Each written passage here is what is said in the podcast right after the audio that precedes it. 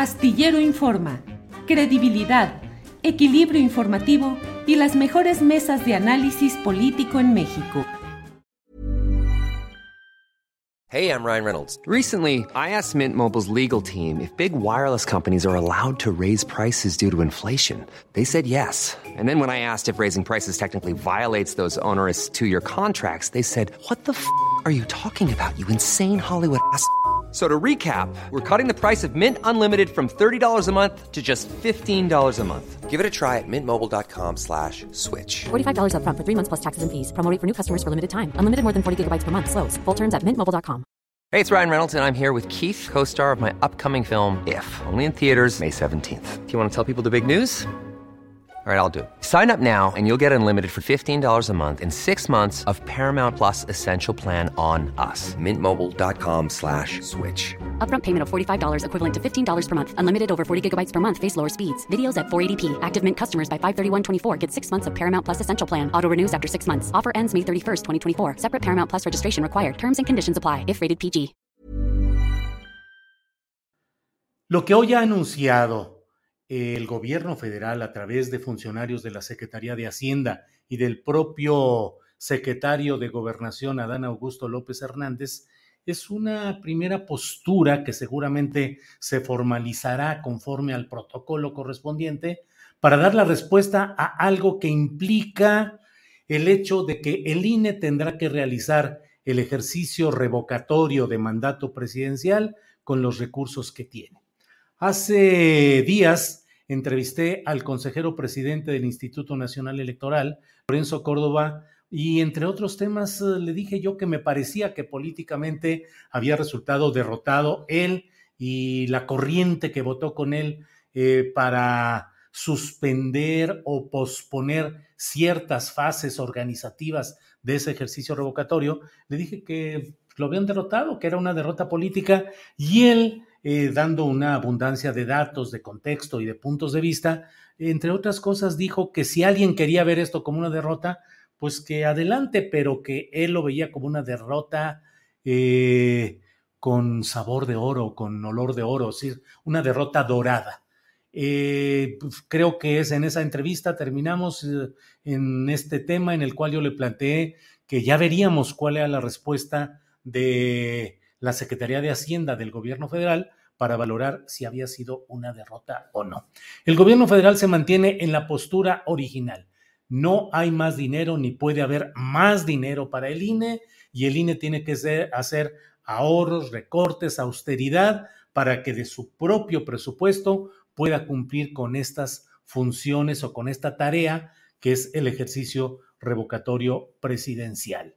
Sin embargo, todo esto se ha ido, eh, pues, eh, transitando, ha ido transitando por, por vías de debate, de polémica, y creo yo que en el fondo de todo está la discusión profunda sobre el modelo electoral que se desea. No es solamente el ejercicio revocatorio de mandato que, presidencial, que desde ahora podemos estar seguros de que va a tener un desenlace previsto totalmente. Es decir, quienes están empujando para que se realice ese ejercicio, lo están haciendo a favor del propio presidente de la República, con lo cual terminará siendo en sentido político y social y propagandístico, pues un ejercicio confirmatorio de la estancia de Andrés Manuel López Obrador, estancia legitimada en este ejercicio revocatorio, eh, a través de un sí eh, que continúe en su cargo Andrés Manuel López Obrador, quien no tiene en realidad ningún asomo de peligro o de impugnación racionalmente preocupante que pudiera poner en riesgo su estancia en la silla presidencial. Sin embargo, más allá de este ejercicio revocatorio, lo he dicho otras ocasiones y hoy lo reitero, pues lo que está en el fondo es si se mantiene el mismo modelo electoral que ha funcionado desde que en la administración de Carlos Salinas de Gortari se impulsó, entre otras medidas, esta del INE, para tratar de combatir el estigma del fraude electoral que en el caso de Carlos Salinas provenía de la elección de 1988 frente a Cuauhtémoc Cárdenas, desde entonces el INE ha sido el perdón, el IFE, el IFE en su momento, Instituto Federal Electoral, ahora INE, el IFE entonces y ahora el INE, pues han sido instrumentos de acomodos y de arreglos de poder de élites que mm, procuran acomodar una realidad eh, social, política y electoral a ciertas circunstancias de validaciones jurídicas y de una legitimidad, pues en muchos casos forzada. Usted y yo, los ciudadanos mexicanos, sabemos que las elecciones en México realmente están siempre contaminadas por excesos de dinero, por dinero subrepticio, por uh, arreglos con ciertos factores que suelen eh, presionar a los votantes por la vía del dinero, de la prebenda, del engaño, de la manipulación o de la amenaza abierta en el nivel federal, en los niveles estatales y en los niveles municipales. Entonces, todo este dinero que se gasta en el INE ahora y todo este dinero que se gasta en también las expresiones estatales de este mismo poder electoral y el Tribunal Electoral del Poder Judicial de la Federación, que se convierte en una élite de magistrados que se acomodan a las presiones, a los arreglos, a los intereses de los diferentes factores políticos para emitir, para justificar mediante eh, eh muy elaboradas eh, disertaciones jurídicas para tratar de validar y acomodarse a lo que se necesita políticamente. Nuestro país requiere una reforma electoral a fondo que elimine el dispendio y la ratería en muchos grupos de los partidos políticos que hacen política solamente como un mecanismo para hacerse de dinero que distribuyen entre sus grupos y camarillas con recibos, con facturas, con manejos contables, pero que simplemente son una forma más de corrupción en nuestro país.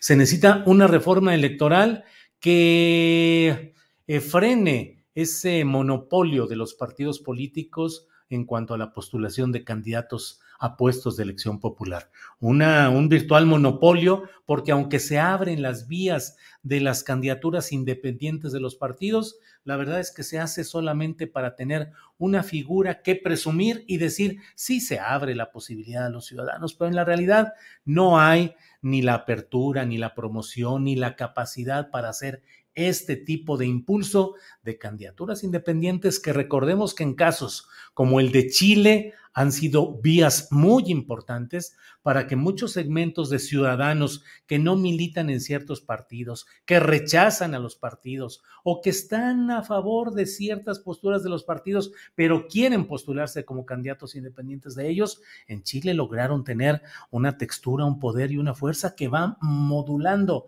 y cambiando el rostro institucional, político, electoral y social y económico de aquella nación sudamericana. Pero en México no tenemos realmente nada de estas cosas. Somos eh, rehenes de los arreglos de cúpulas que deciden a quiénes postular y qué dinero utilizar para las campañas, para las promociones. El exceso de dinero ha sido uno de los mecanismos corruptores de la vida política y electoral mexicanas. Porque mientras siga eh, dependiendo el eh, resultado electoral del manejo del dinero para propagandas espectaculares, movilizaciones, regalos y mil cosas por el estilo, la puerta de la corrupción y de la influencia de los grupos económicos tradicionales, empresariales o políticos, o los que ya no eran tan tradicionales y lo van siendo como son los de los grupos eh, criminales, pues todo ello sigue condicionando y haciendo que lleguen al poder personajes comprometidos con esos intereses que los financiaron y que si no los hubieran financiado, no hubieran tenido dinero para hacer la campaña que les permitió llegar al poder. Todo eso implica una reforma electoral. Entonces, la pelea que hoy se está dando en ah, eh, el INE es una pelea trascendente, es una pelea que debemos, creo yo, de impulsar como ciudadanos, no solo por el ejercicio revocatorio que, insisto, tiene un desenlace ya sabido, sino porque tiene que hacerse conciencia de lo que es y ha sido este aparato electoral, IFE, INE, los errores, las eh, distorsiones que ha habido y que se han cometido y que creo yo que deben irse no solo frenando, atenuando o maquillando, sino que haya un modelo electoral que realmente cambie a nuestro país. Debo decir, por último, que si esto va a depender solo de la visión también del partido hoy dominante, Morena, y para acomodarse a las necesidades políticas de Morena y sus aliados, tampoco se va a avanzar mucho. Se necesita una participación ciudadana y se necesita una visión eh, de estadista en quienes hoy tienen el poder político principal para que pueda haber un cambio profundo, trascendente en este terreno. Hi, I'm Daniel, founder of Pretty Litter. Did you know cats tend to hide symptoms of sickness and pain? I learned this the hard way after losing my cat, Gingy. So I created Pretty Litter, a health monitoring litter that helps detect early signs of illness by changing colors, saving you money and potentially your cat's life. Pretty Litter is veterinarian developed, and it's the easiest way to keep tabs on your fur baby's health right at home. Go to prettylitter.com and use code ACAST for 20% off your first order and a free cat toy. Terms and conditions apply. See site for details. ¿No se merece tu familia lo mejor? Entonces, ¿por qué no los mejores huevos? Ahora, Egglands Best están disponibles en deliciosas opciones. Huevos clásicos, de gallina libre de jaula y orgánicos de Egglands, que ofrecen un sabor más delicioso y fresco de granja que le encantará a tu familia. En comparación con los huevos ordinarios, Egglands Best contiene la mejor nutrición como 6 veces más vitamina D, 10 veces más vitamina E y el doble de omega 3 y B12. Solo Egglands Best. Mejor sabor, mejor nutrición, mejores huevos. Visita egglandsbest.com para más información.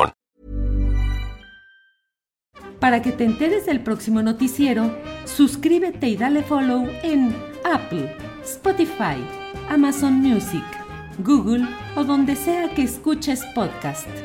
Te invitamos a visitar nuestra página julioastillero.com.